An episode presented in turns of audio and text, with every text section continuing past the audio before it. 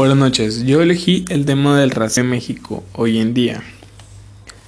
Este, que yo me sentía bastante cómodo con el tema porque a lo largo de mi vida racismo, mi papá sufrió de racismo y varios integrantes de mi familia como esos comentarios que sin darnos cuenta son racistas y a la vez clasistas.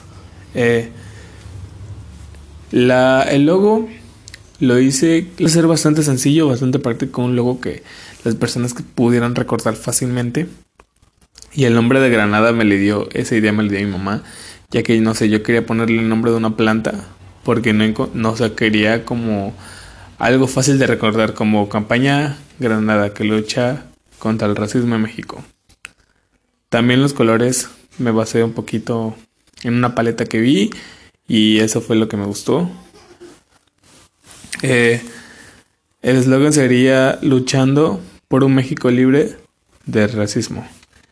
Y lo único que no pude hacer en digital fue la línea del diseño, ya que mi teléfono sí no me dejaba editar como yo quería, entonces lo tuve que hacer a mano más o menos con los colores que yo tuviera, ya que mi computadora no sirve. Se murió, entonces estoy buscando en arreglarla, comprar otra. Eh, en el cartel sí lo hice con las medidas que usted pidió. Eh, lo hice en una hoja de acuarela, ocupé acuarela y pintura acrílica. La verdad me gustó cómo quedó el resultado.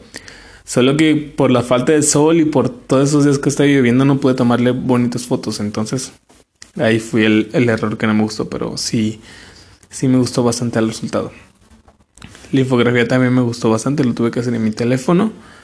Y este, me basé toda la información la saqué de una revista que se llama El País, que es de aquí mexicana, que sube bastantes temas sociales, controversiales, y ahí saqué toda la información. También vi varios videos en YouTube donde me pude dar cuenta y aprendí más del tema.